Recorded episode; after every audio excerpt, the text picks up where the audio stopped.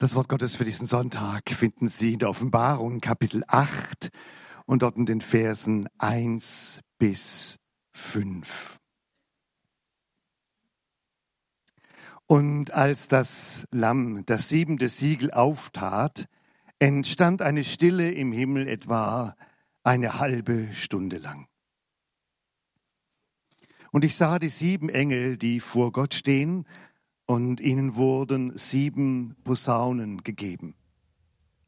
Und ein anderer Engel kam und trat an den Altar und hatte ein goldenes Räuchergefäß, und ihm wurde viel Räucherwerk gegeben, dass er es darbringe mit den Gebeten aller Heiligen auf dem goldenen Altar vor dem Thron. Und der Rauch des Räucherwerks stieg mit den Gebeten der Heiligen von der Hand des Engels hinauf vor Gott. Und der Engel nahm das Räuchergefäß und füllte es mit Feuer vom Altar und schüttete es auf die Erde. Und da geschahen Donner und Stimmen und Blitze und Erdbeben. Wir wollen zum Gebet und anschließenden Lied aufstehen.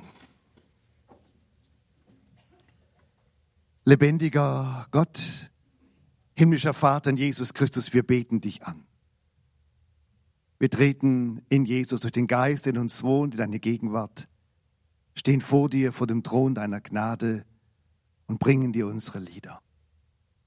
Bringen dir unsere Herzen, bringen dir unser Leben, danken dir unserem Gott. Du bist der Alleinige, der Gewaltige, der Allmächtige. Himmel und Erde sind von dir und durch dich. Und du hast in deiner unendlichen Weisheit alles geplant. Du hast Geschichte gesetzt und du hast mitten hinein deinen Sohn Jesus Christus uns gegeben, uns und einer ganzen Welt. Und wir danken dir von Herzen dafür. Wir danken dir für diese Sprache deiner Liebe. Wir danken dir für deine unendliche Hingabe. Und wir danken dir für deinen Sieg am Auferstehungstag über alle Macht der Finsternis, alle Macht des Todes. Und das wird sich erweisen. Du bist der Herr, du bist der Sieger, die Zukunft gehört dir. Und jetzt sind wir noch hier und sind unterwegs, sind angefochten, haben unsere Nöte, unsere Schwierigkeiten, unser kleines und großes Leben, was uns alles so miteinander eben bewegt. Und wir wissen, du bist größer. Nichts lässt dich erschüttern, nichts bringt dich aus der Fassung, nichts lässt dich angstvoll zurückweichen. Und so danken wir dir, dass wir uns an deine Seite stellen dürfen, auch gerade an diesem Tag, mit all dem, was uns ausmacht. So bitten wir dich um deinen Segen für unsere Gemeinde hier am Ort. Bitten dich für die Jesuswoche, dass du sie gebrauchst, dir zur Ehre und Menschen zum Segen und zur Rettung bitten dich für alle Kinder und ihre Eltern, die heute in besonderer Weise hier sind durch das Musical, dass du segensvoll über ihn wachst und das, was sie singen und erleben, ganz tief in ihren Herzen und ihrem Leben verankert ist. Wir bitten dich für unser Volk, dass Türen aufgehen für dein wunderschönes Evangelium. Wir bitten dich für Verantwortliche in unserem Land, in welcher Rolle und Position auch immer, dass du sie segnest und dass du sie es zum Guten tun lässt. Und hilf besonders denen, die dich noch kennen. Wir bitten dich für dein Volk, für dein von dir geliebtes Volk Israel. Hilf, bewahre, segne, weise ihn deinen Weg. Und dann kümmere dich um deine Leute, um deine Jesus-Leute, Herr, du Haupt deiner Gemeinde, überall, wo sie sind auf dieser Erde und darauf harren, dass du kommst, dass du siegst, dass du rettest. Gelobt seist du, dieser große, dieser immer noch größere Gott. Amen.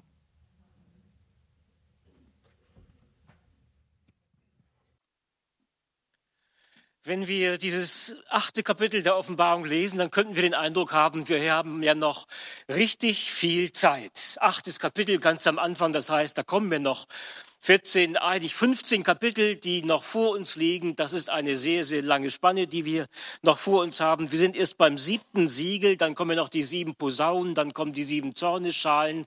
Und wir könnten den Eindruck haben, wir haben noch sehr, sehr viel Zeit vor uns. Ähm, wir haben äh, noch genug Gelegenheiten. Wir merken aber tatsächlich, dass alles, was jetzt ab dem siebten, ab dem achten Kapitel geschieht, alles unter diesem siebten Siegel steht. Das heißt, alles, was noch kommt, auch die sieben Posaunen, auch die sieben Zorneschalen, sind alle Bestandteile unter diesem siebten Siegel. Und das heißt für uns, dass wir uns da nicht vertun sollten mit unseren Zeitvorstellungen, mit unseren Zeitläufen, sondern jetzt wird es eher sehr drängend. Wir merken, wie sich alles zusammenzieht, auch die Zeit sich zusammenzieht, wie die Dinge immer kleinschrittiger werden, wie eins nach dem anderen jetzt läuft nach einem festen Programm. Wir sehen auch an dieser Struktur sieben ähm, Siegel, sieben Posaunen, sieben Zorneschalen, dass es nicht einfach nur irgendwelche Ereignisse sind, die sich da aneinander reihen, sondern dass alles abläuft nach einem ganz eindeutigen, festen Plan. Das ist nicht unbedingt ein schöner Plan. Es ist aber ein notwendiger Plan und vor allem es ist ein Plan, den unser lebendiger Herr und Gott sich so ähm, äh, in seinem Ratschluss vorgenommen hat. Alles läuft nach seinem Plan. Das ist der Sinn dieser siebener Reihen, dass die Skala immer kleinschrittiger wird und wir ja auch von Jesus eine klare ähm, Erinnerung daran haben, wenn er sagt, wenn aber dieses anfängt zu geschehen, dann seht auf und erhebt eure Häupter, weil sich eure Erlösung naht. Und das kommt tatsächlich sehr, sehr viel schneller, sehr viel zügiger, wenn diese Siegel eins nach dem anderen ist, aufgetan sind und plötzlich ist das Ende schon da. Die letzte Stunde, die letzte Posaune, die wir zu hören haben, der sogenannte Point of No Return, das ist ja unser Thema heute Morgen. Der Point of No Return ist jetzt erreicht, wenn wir an diesem Siegel stehen, dieser Point of No Return. Das passt gerade mit unserem Missionsvortrag, mit den Fliegern der Mission.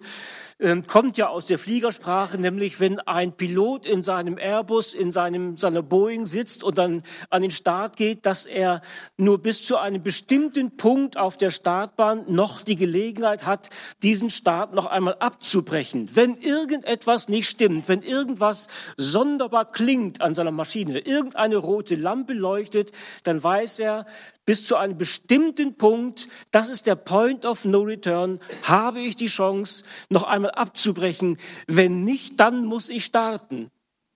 Und das gibt es noch einmal, wenn er über den Atlantik fliegt, dass er bis zu einem bestimmten Punkt noch einmal umkehren könnte, nämlich wenn etwa die Hälfte von seinem Treibstoff verbraucht ist. Wenn das verbraucht ist, dann kann er nicht mehr umkehren, dann muss er durchziehen, dann muss er ans Ziel.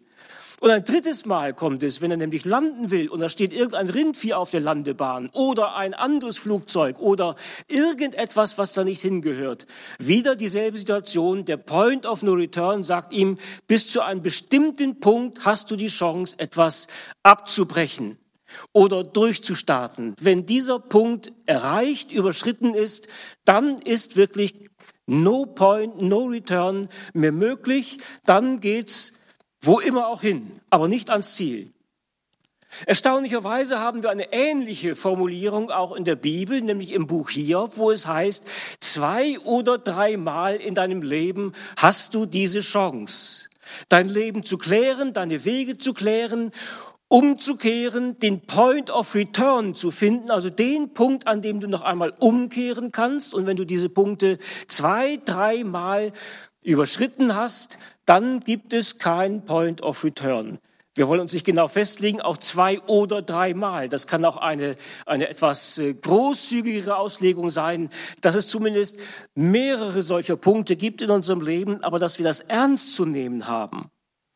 Dass es ein Point of No Return gibt und ich mich entscheiden muss. Sie kennen das aus anderen Bereichen. Wenn Ihr Herz Probleme macht, dann warten Sie nicht ab. Wenn Sie einen Knoten spüren, dann sagen Sie nicht, wir warten mal, bis es deutlicher wird, sondern dann gehen Sie. Wenn irgendetwas nicht stimmt in Ihrem Leben, wenn die Ehe am Ende ist, wenn die Firma pleite geht, wenn etwas mit den Kindern nicht in Ordnung ist, dann warten wir nicht einfach ab. Wenn mit unserem Leben etwas nicht stimmt, dann warten wir nicht einfach ab. Bis wir irgendwann zu der Erkenntnis kommen, wir hätten die ersten Anzeichen deutlicher sehen, deutlicher wahrnehmen müssen. Wir haben die Chance gehabt, wir haben die Chance verpasst, wir haben die falschen Entscheidungen getroffen. Das ist dramatisch. Das ist dramatisch auch bei gläubigen Christen. Vor Jahren hatte ich mit einem ganz, ganz alten Ehepaar zu tun. Ich war noch jung als Pastor und diese ganz alten Leute saßen vor mir tief bedrückt. Sie hatten, sie waren schon weit über 80 Jahre alt, schon über 60 Jahre verheiratet. Sie hatten in ihrem jungen Alter, bevor sie verheiratet waren, auch einen Point of No Return übersehen. Sie war schwanger geworden. Das ging in dieser Familie gar nicht. Heute ist es nur noch eine mittlere Katastrophe. Damals war es eine absolute Katastrophe. Sie hatten eine schlechte Entscheidung getroffen. Und es gab einen Point of Return noch einmal. Die zweite Möglichkeit, umzukehren, Buße zu tun. Und sie haben aus einer einen schlechten Entscheidung eine zweite schlechte Entscheidung gemacht und haben dieses ungeborene Kind schon damals, inzwischen vor über 70 Jahren, abgetrieben. Und ihre Ehe ist 60 Jahre lang kinderlos geblieben. Und sie haben ein Leben lang in ihrer Gemeinde gelebt, ein Leben lang mit dieser Schuld gelebt, ein Leben lang damit gelebt, wir haben den Point of No Return nicht gesehen. Das muss nicht so dramatisch sein, aber dass wir da ein, ein Gespür dafür haben. Da steht ja kein, kein Schild, kein Signal, kein Männchen mit einer Fahne, auf dem es steht, heißt, äh, hier ist der Point of No Return, sondern das muss man deutlich sehen deutlich intuitiv spüren, wo sind in meinem Leben diese zwei oder dreimal, diese Points of Return, die irgendwann zu einem Point of No Return werden. Ich für mein eigenes Leben habe das genauso empfunden, als ich zum Glauben kam, dass ich den tiefen Eindruck hatte, das ist nun nicht das erste Mal und nicht das zweite Mal. Jetzt wird es wirklich Zeit. Jetzt ist dein Punkt, an dem du umkehren darfst, an dem du umkehren musst. Und ich bin sehr, sehr froh, dass das so eindeutig für mich war dass wir nicht sagen müssen, wenn ich das gewusst hätte, wenn das einer gesagt hätte, wenn ich nicht so blind gewesen wäre, dann wäre alles anders geworden. Und wir haben solche Geschichten in der Bibel. Wir haben eine Geschichte, die Sie alle kennen, vom reichen Mann und dem armen Lazarus in Lukas 16, wo das so deutlich wird, wo, wo alles aufs falsche Pferd gesetzt wurde. Nur Reichtum, nur Erfolg, nur Vorankommen, nur Aktienkurse, nur der Betrieb, der laufen muss und nichts anderes war ihm wichtig. Und dann kommt die Stunde der Wahrheit und er muss erkennen, ich habe alle diese Punkte überrannt, alles überhört, alles übersehen. Und dann kommt dieser ganz bittere Satz, wo es tatsächlich heißt, ganz nebenbei, ganz lapidar irgendwie, als er nun in der Hölle war. So schlicht, als er nun in der Hölle war. Und dann kommt noch diese Bitte, doch seine fünf Brüder zu warnen, dass sie nicht denselben Fehler machen. Und Gott sagt, sagt ihm durch Abraham, ich habe sie unzählige Male gewarnt, gerufen, gebeten, erinnert, ermahnt, eingeladen. Ich habe so vieles getan. Sie haben Mose und die Propheten, die sollen sie hören. Und wir heute würden sagen, wir haben ja noch viel mehr als nur, in Anführungszeichen, Mose und die Propheten. Wir haben das ganze Wort Gottes. Wir haben unzählige Einladungen. Wir haben das Evangelium. Wir haben das Wort. Das sollen wir hören. Ich erinnere mich selbst an eine Reihe von Verkündigungsabenden, die ich als Teenie erlebt habe. Das ist tatsächlich genau 50 Jahre her. 1974, da war ich 14 Jahre alt. Und ich erinnere mich nicht mehr an den Prediger, ich erinnere mich nicht an die Themen, an die Formulierung, an die Bibeltexte. Ich erinnere mich nur an ein riesengroßes Plakat ist ja heute kein Problem mehr, einfach ans, an die Wand zu werfen, aber damals war das noch etwas sehr künstlerisches, ein riesiges Plakat, fast pechschwarz, ein schwarzes ähm, Meer mit ein ganz wenig Licht am Horizont und eine knallrote untergehende Sonne, die noch ganz wenig zu sehen war. Aber die, die, das Motto, das drüber stand, wo es hieß, noch ruft Gott. Noch ruft Gott. Ist eine kleine Liedzeile. Noch ruft Gott. Das hat sich mir so eingeprägt in dieser damaligen Woche, dass es mich nicht losgelassen hat. Noch ruft Gott. Es gibt für alles ein zu spät. Es gibt immer einen Punkt, ein Point of No Return. Wir wissen das auch. Erstaunlicherweise sagen das uns heute nicht so sehr die Kirchen, sondern die Naturwissenschaftler, die Politiker, die Medien, alle möglichen Leute kommen und sagen, der Point of No Return, der sogenannte Kipppunkt, ist nun fast erreicht. Letzte Generation, alle möglichen Leute ich habe schon ein paar Mal gedacht, äh, wir haben das, wir haben das versucht, jahrelang, jahrzehntelang immer wieder zu sagen, dass es diesen Punkt gibt. Wir haben jahrzehntelang versucht, nicht nur wir, auch schon viele vor uns, immer wieder darauf hinzuweisen, Propheten, Paulus, Petrus, Johannes, Jesus selbst, Verkündiger, Evangelisten, Missionare, der Point of No Return wird irgendwann erreicht werden und wir sind dafür regelmäßig ausgelacht worden. Und nun kehrt sich das Ganze um. Plötzlich sind Sie es, die sagen, da ist dieser Punkt. Jetzt wird es höchste Zeit. Und im Rückblick wird es noch viel deutlicher werden, wo dieser Punkt, dieser Point of No Return gewesen wäre wo er gewesen wäre. Und ich vermute, dass wir da voll hineinschlittern werden in diese verschiedenen ähm, äh, Entwicklungen und hinterher sagen würden, ja, wenn wir das gewusst hätten, ja, wir haben das gewusst. Ich rede jetzt nicht von den Dingen, die im, ähm, im biologischen, im natürlichen Bereich laufen, sondern von dem, was wir hier in der Bibel auch haben. Als er nun in der Hölle war, hob er seine Augen auf in seiner Qual und sah Abraham von ferne und Lazarus in seinem Schoß. Und dann kommt das große Erwachen und diese bittere Erkenntnis, eine späte Einsicht und die Antwort, sie haben Mose und die Propheten, die sollen sie hören.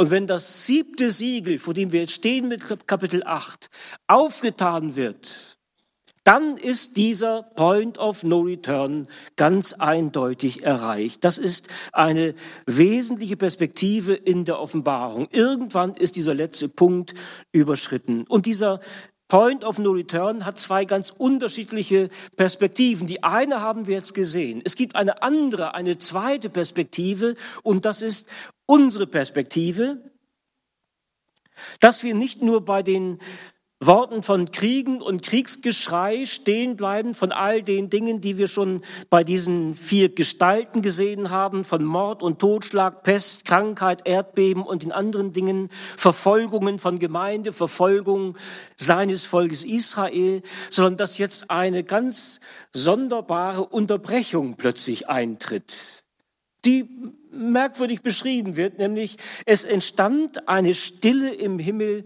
etwa eine halbe Stunde lang. Das ist so, wie wenn einer auf die Pause-Taste gedrückt hat, versehentlich oder irgendwie, und plötzlich steht alles still. Diese ganzen Bewegungen, diese Prozesse sind zur Ruhe gekommen. Eine halbe Stunde der Ruhe, der Stille.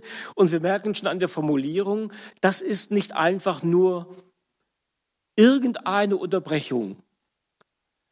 Das ist nicht einfach nur, dass hier eine Zeit zum Stehen kommt, sondern hier geschieht etwas sehr, sehr Besonderes. Einer hat geschrieben, es gibt leider keine, ähm, keine Tabelle, keine Umrechnungstabelle, ähm, was eine himmlische halbe Stunde jetzt in realer Zeit bedeutet. Ist das tatsächlich eine halbe Stunde? Sind das 30 Minuten oder ist es ein halbes Jahr oder irgendetwas? Aber dass da eine deutliche Unterbrechung geschieht, das haben wir verstanden. Gerhard Meyer hat geschrieben, in dieser halben Stunde verknüpfen sich himmlische und irdische Vorgänge zu einem grandiosen Geschehen. Das ist wichtig, dass wir nicht einfach nur den Eindruck haben, jetzt geht's alles endgültig den Bach herunter, sondern die zweite Perspektive, die für uns so wichtig ist. Jetzt gibt es ein grandioses, ich nenne es einmal Finale. Jetzt geht es in die Schlussrunde unter dem siebten Siegel. Jetzt passiert etwas ganz, ganz Großes. Denn dass in dieser himmlischen halben Stunde nicht nichts passiert, das ahnen wir.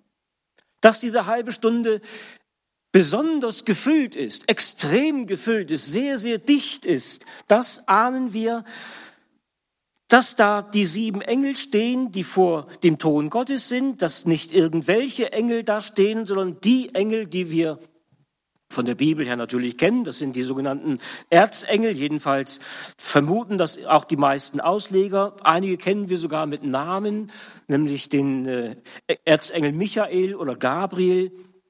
Und wir haben es hier mit den gewaltigen Gestalten der Ewigkeit zu tun, aus der Welt Gottes, die unmittelbar vor ihm stehen, die ganz spezielle, ganz eindeutige Aufgaben haben, die ganz reale Vorgänge auslösen, mit einer Machtfülle ausgestattet sind, die für uns unvorstellbar ist. Und wir sollten diese mächtigen Gestalten auf gar keinen Fall für alberne Vorstellungen halten. Die Kulturgeschichte hat das ja veralbert. Natürlich, wenn wir von Engeln reden, dann ähm, kräuseln sich die Münder so ein bisschen und man lächelt hinter vorgehaltener Hand, wie man sowas noch denken kann und glauben kann. Aber wenn wir diese Gestalten hier sehen vor uns und das verstehen, wie sie in der Bibel, besonders im Alten Testament, immer wieder auftauchen, dann ahnen wir, was für Gestalten das da sind. Sehr geheimnisvoll, sehr rätselhaft, sehr verborgen, aber hochgradig effizient und zielgerichtet und sehr wirksam.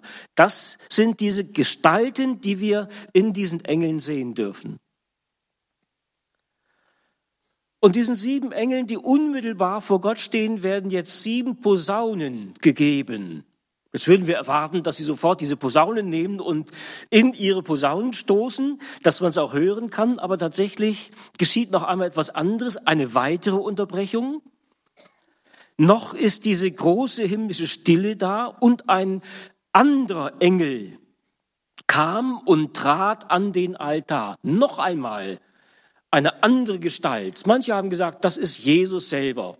Andere sagen, das ist der Heilige Geist, der in der Gestalt eines Engels vor den Thron Gottes tritt. Ich würde eher dem zu neigen, dass der Heilige Geist da eine ganz, ganz große Rolle spielt. Dieser Engel trat an den Altar und hatte ein goldenes Rauchgefäß und ihm wurde viel Räucherwerk gegeben. Für Johannes ist das etwas ganz ähm, Gewöhnliches, da gewöhnlich ist falsch gesagt, etwas Bekanntes, was er hier sieht, nämlich die Priester, die an jedem Morgen und an jedem Abend ihre Rauchschalen, ihr Rauchgefäß bringen und mit diesem Rauch ins Heiligtum gehen und die Gebete ihres Volkes aufsteigen lassen mit diesem Räucherwerk zu einem Wohlgeruch des Herrn. Das ist dieser Sinn. Rauchopfer hat mit Gebet zu tun. Gebet, Bitte, Fürbitte, Anbetung, Lobpreis, auch Klage und das ganze Schreien von den vielen, die mit ihren Nöten vor Gott sind. Rauchopfer hat mit Gebet zu tun. Und wir sehen, dass wir hier symbolhaft die Gebete der Heiligen vor den Thron Gottes getragen werden und dass da ein Engel vor dem Thron Gottes steht mit dem goldenen Rauchgefäß in der Hand, das zeigt uns, dass unser Gebet in der ewigen Welt etwas bewegt. Die Gebete aller Heiligen, auch unsere Gebete, und das mag ein bisschen sonderbar erscheinen, denn wir würden ja eher damit rechnen, wir beten und es wird erhört. Wir beten und es wird erhört. Wir beten und es wird erhört. Das wäre unsere Vorstellung von unserem Gebet. So erwarten wir das, meistens oder häufig. Und dann lernen wir aber gerade in diesem Zusammenhang, nämlich zum Beispiel in einem, in einer Geschichte, aus der Weihnachtszeit von Zacharias, dem Priester, von dem es heißt, dass ihn nach dem Brauch der Priesterschaft das Los traf, das Räucheropfer darzubringen, und er ging in den Tempel des Herrn, da erschien ihm der Engel des Herrn und stand an der rechten Seite des Räucheraltars, und der Engel sagt zu, zu Zacharias, fürchte dich nicht, denn dein Gebet ist erhört, und deine Frau Elisabeth wird dir einen Sohn gebären, und du sollst ihm den Namen Johannes geben. Da kann man sagen, ja, so würden wir es erwarten. Zacharias und seine Frau, sie haben gebetet um einen Sohn. Jetzt kommt die Antwort, fürchte dich nicht, du sollst einen Sohn haben. Nur Zacharias wird das wahrscheinlich ganz anders gehört haben, denn Zacharias, wir würden verstehen, wenn er antworten würde, ja, wir haben vor 60 Jahren darum gebetet und vor 50 Jahren und vor 40 und vielleicht auch noch vor 30 Jahren. Und irgendwann haben wir verstanden, dass du unser Gebet nicht erhörst. Warum auch immer. Und irgendwann haben wir aufgehört zu beten. Und irgendwann sind wir müde geworden. Und irgendwann haben wir nicht mehr geglaubt. Und irgendwann haben wir nicht mehr verstanden, was du da mit uns tust. Und irgendwann war auch bei uns ein Point of No Return erreicht, nämlich die biologische Uhr. Zacharias und seine Frau sind steinalt geworden. Und jetzt kommt der Engel und sagt, du wirst einen Sohn haben, dein Gebet ist erhört. Dass Zacharias wahrscheinlich in diesem ersten Augenblick nicht gerade vor Freude gesprungen ist, sondern eher gedacht hat, das ist ein schlechter Witz. Was soll das? Meine Zeit ist um. Aber dass wir beides sehen, dass Gebet nicht vergeblich ist, dass wir möglicherweise ein Zeitproblem haben, dass wir ein Problem haben mit unseren Vorstellungen, das heißt mit unseren Vorstellungen von dem, was er sich vorgenommen hat. Dass wir nicht so weit denken können, dass er es anders macht, dass er es besser macht, aber dass er es macht. Dass unsere Gebete nicht ins Leere gehen. Selbst bei Zacharias und seiner Frau Elisabeth nicht, nicht ins Leere gehen, wenn die Zeit erfüllt ist, wenn seine Zeit erfüllt ist, dann wird unser Gebet nicht verloren sein. Wir haben andere Formulierungen, schöne Formulierungen, auch bei Paulus, wenn er sagt, wir wissen nicht, was wir beten sollen. Und manche Gebete, da ist auch gut, wenn sie gar nicht erhört worden sind. Aber das, was für uns entscheidend ist, wir wissen nicht, wie sich's gebührt, sondern der Geist selbst vertritt uns mit unaussprechlichem Seufzen, der aber die Herzen erforscht, der weiß, worauf der Sinn des Geistes gerichtet ist, denn er vertritt die Heiligen, wie es Gott gefällt. Und wenn's im hohen Alter erst geschieht. Und das kennen Sie ja. Das kenne ich und das kennen die meisten von Ihnen, dass wir auch mal an diesem Punkt stehen, wo wir sagen, soll ich da noch weiter beten? Soll ich noch weiter einstehen für die Dinge meines Lebens, für die Menschen, die da um mich sind?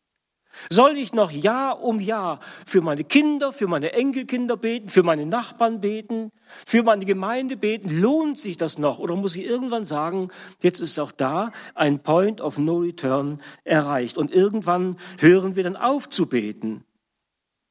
Wir haben die schönsten Verheißungen wenn es heißt, alles, was ihr bittet in eurem Gebet, glaubt nur, dass ihr es empfangt, so wird's euch zuteil werden.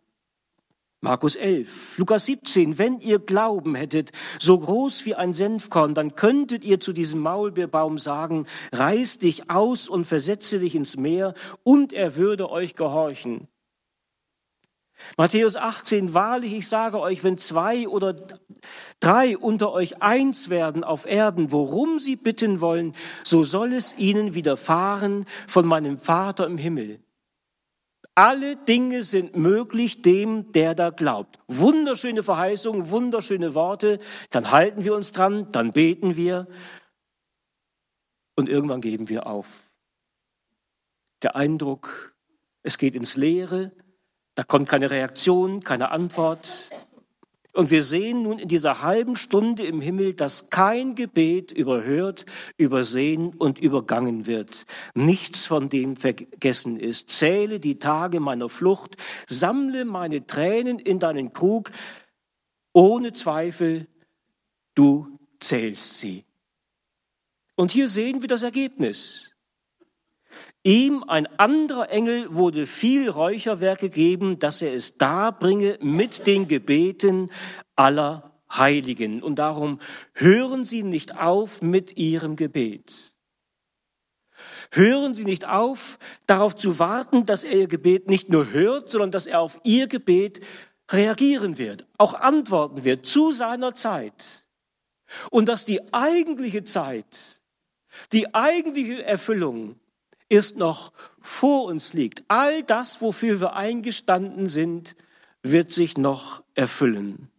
Unsere Fürbitte, unsere Bitten, unser Lobgesang, die Anbetung, auch die Sorgen, die Nöte und was mir in diesem Zusammenhang bewusst, besonders wichtig ist, auch das Schreien von Menschen, die unerträgliches Unrecht erlebt haben. Und da müssen wir diesen Tagen nicht weit sehen, wo die Menschen sind, die Unerträgliches erlebt haben. Und wenn wir zurücksehen, sehen wir noch mehr Menschen, die Millionen, die Unerträgliches erlitten haben die geschrien haben in ihrer Not. Und ihnen wurde nicht geholfen. Was ist das für ein Trost, wenn wir sagen dürfen, auch ihre Gebete, auch ihr Schreien wird nicht vergeblich sein, sondern die Tränen werden gesammelt in einen Krug und er wird ihrer gedenken. Er wird sie nicht vergessen. Kein Gebet wird verloren gehen. Selbst die Witwe in Lukas 18, selbst diese nervige Frau, die kein eigenes Recht hat, kriegt von diesem ungerechten Richter doch ihr Recht. Das Gleiche ist natürlich klar. Wenn schon diese nervende Witwe von diesem ungerechten Richter ihr Recht bekommt, wie viel mehr wird dann sein Volk, seine Auserwählten von ihrem gerechten Vater Recht bekommen. Wie viel mehr werden die Kinder von ihrem Vater Recht bekommen? Und wir vertrauen darauf, dass er Recht schaffen wird in Kürze. Das heißt, es wird überraschend schnell geschehen. Das siebte Siegel, da läuft jetzt alles sehr, sehr zügig nacheinander ab. dass nicht alle Gebete erhört werden, wie wir es gerne hätten und manche auch überflüssig waren und nicht nötig waren, das zählt auch dazu. Aber umgekehrt gilt ganz sicher auch, nicht alle unsere Gebete müssen auf Erfüllung warten, bevor das siebte Siegel aufgetan wird. Wir haben so viel Gebetserhörung erlebt, als Einzelne, als Gemeinde, als Verantwortliche. Wir sind überreich beschenkt wir können immer nur betonen, dass er tun kann über alles hinaus, was wir bitten oder verstehen. Und das ist wahr. Das ist wahr. Gott erhört Gebet und manches geht auf eine lange Bank, die tatsächlich bis dahin, bis endlich das siebte Siegel gebrochen wird. Ein Gebet dürfen wir ganz sicher festhalten, dass er es erhören wird und das ist uns das Wichtigste nämlich da, wo es heißt, Vater unser im Himmel, geheiligt werde dein Name, dein Reich komme, dein Wille geschehe. Das ist unser Gebet. Darauf warten wir. Wir warten, dass sein Reich kommt und sein Name wird geheiligt werden, sein Reich wird kommen, sein Wille wird geschehen, wie im Himmel, so auf Erden. Nur wer diesen Point of No Return permanent überrennt und übergeht, wer diese Gnadenzeit verschläft, Wer den Ruf Gottes nicht hört, der wird am Ende eben die andere Perspektive sehen, die andere Seite erkennen müssen. Der Engel nahm das Räuchergefäß und füllte es mit Feuer vom Altar und schüttete es auf die Erde und da geschahen Donner und Stimmen und Blitze und Erdbeben. Da ist dieser Point of No Return übergangen. Das ist sozusagen die Kehrseite unseres Gebets. Dass jetzt etwas geschieht dass sein Heil offenbar wird, dass er seine Gerechtigkeit tatsächlich auch erfüllt. Gott hält Gericht. Das heißt, Gott schafft Gerechtigkeit. Er zerstört nicht nur einfach. Und wenn die erste Posaune zu hören ist, dann ist dieser Point of No Return erreicht. Dann ist es auch mit der Stille im Himmel vorbei dann wird es richtig laut in dieser Welt, auf dieser Erde. Und wenn wir da manchmal darauf hinsehen, dann würden wir niemals sagen, das geschieht ihnen auch recht. Das haben sie verdient. Sondern wir werden wie er mitleiden an diesem Gericht. Wir werden es wie er unerträglich finden und werden wissen, es ist unvermeidbar. Er ist gekommen, dass er zerstöre die Werke des Teufels. Und die Werke des Teufels werden noch zerstört werden. Wir freuen uns nicht über das Gericht, wir haben keinen Spaß dran. Und wir beten so viel wir können darum, dass dieses Gericht nach Möglichkeit leer bliebe. Die Aussichten sind nicht gut. So viele, die diesen Point of No Return permanent überrennen. Aber noch gibt es ihn, diesen Point of Return. Und wir haben diesen Point of Return, diesen Punkt, an dem man umkehren kann, an dem man umkehren muss, permanent hier vor Augen. Das Kreuz Jesu, zu dem wir eingeladen sind, zu dem wir einladen wollen in den nächsten Tagen und Wochen. Es gibt diesen Punkt, den wir immer noch vor uns haben. Sein Reich wird kommen, sein Heil wird offenbar werden. Er macht seine Gerechtigkeit wahr. Darauf freuen wir uns, daran glauben wir, dem vertrauen wir und wir wissen, dass diese Dinge sehr, sehr schnell aufeinander folgen können. Sind wir bereit? Haben wir diesen Point of No Return schon zwei, drei, vielleicht viermal überrannt? Auch wir als fromme Leute? Dass wir glauben, wir könnten in allem immer so weitergehen, als wäre alles in Ordnung, alles gut? Oder gibt es immer noch Punkte, an denen wir sagen müssten, es ist allerhöchste Zeit, dass ich umkehre, dass ich von neuem anfange? Und das darf ich tun unter dem Kreuz von Jesus, auch in der Stille, auch ganz allein mit ihm oder mit jemandem, mit dem ich beten darf, aber dass ich nicht weitergehe, wenn ich weiß, da ist mein Point of No Return. Hier bin ich, hier stehe ich, ich komme zu deinem Kreuz und ich kehre um. Und alles, alles darf neu werden. Wir beten noch miteinander.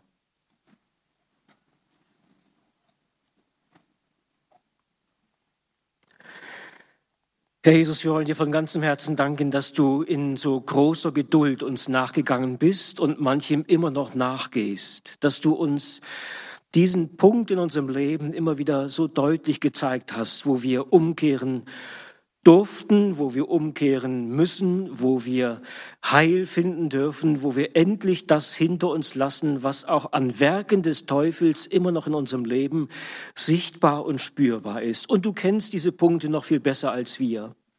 Du siehst unser Leben.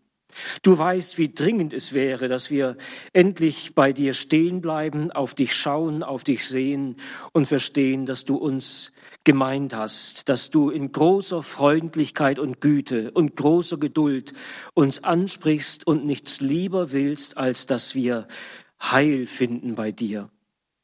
Und wir bitten dich darum herzlich, dass du dein Wort an uns segnest, an diesem Morgen, aber auch darüber hinaus, dass du die Tage, die vor uns liegen, ganz in deiner Hand nimmst und das vorbereitest, dass viele unter uns und um uns das verstehen was für eine riesengroße Freude das ist, wenn dein Heil und deine Gerechtigkeit, dein Reich endlich anbricht und alles gut werden darf und richtig werden darf und das ganze Elend dieser Welt endlich zum Ende kommt. Danke, dass du der Herr bist. Danke, dass du unendlich viel Mühe auf dich genommen hast, dass du auch unsere Schuld auf dich genommen hast und wir verstehen, wie sehr du für uns bist und für uns eintrittst und wie gut du es mit uns meinst. Danke für diese Klarheit. Danke, dass wir bei dir und zu dir endlich umkehren dürfen. Und wir danken dir, dass wir auch miteinander beten dürfen, wie du uns gelehrt hast. Vater unser im Himmel, geheiligt werde dein Name dein Reich komme, dein Wille geschehe, wie im Himmel, so auf Erden. Unser tägliches Brot gib uns heute und vergib uns unsere Schuld, wie auch wir vergeben unseren Schuldigern. Und führe uns nicht in Versuchung, sondern erlöse uns von dem Bösen. Denn dein ist das Reich und die Kraft und die Herrlichkeit in Ewigkeit. Amen.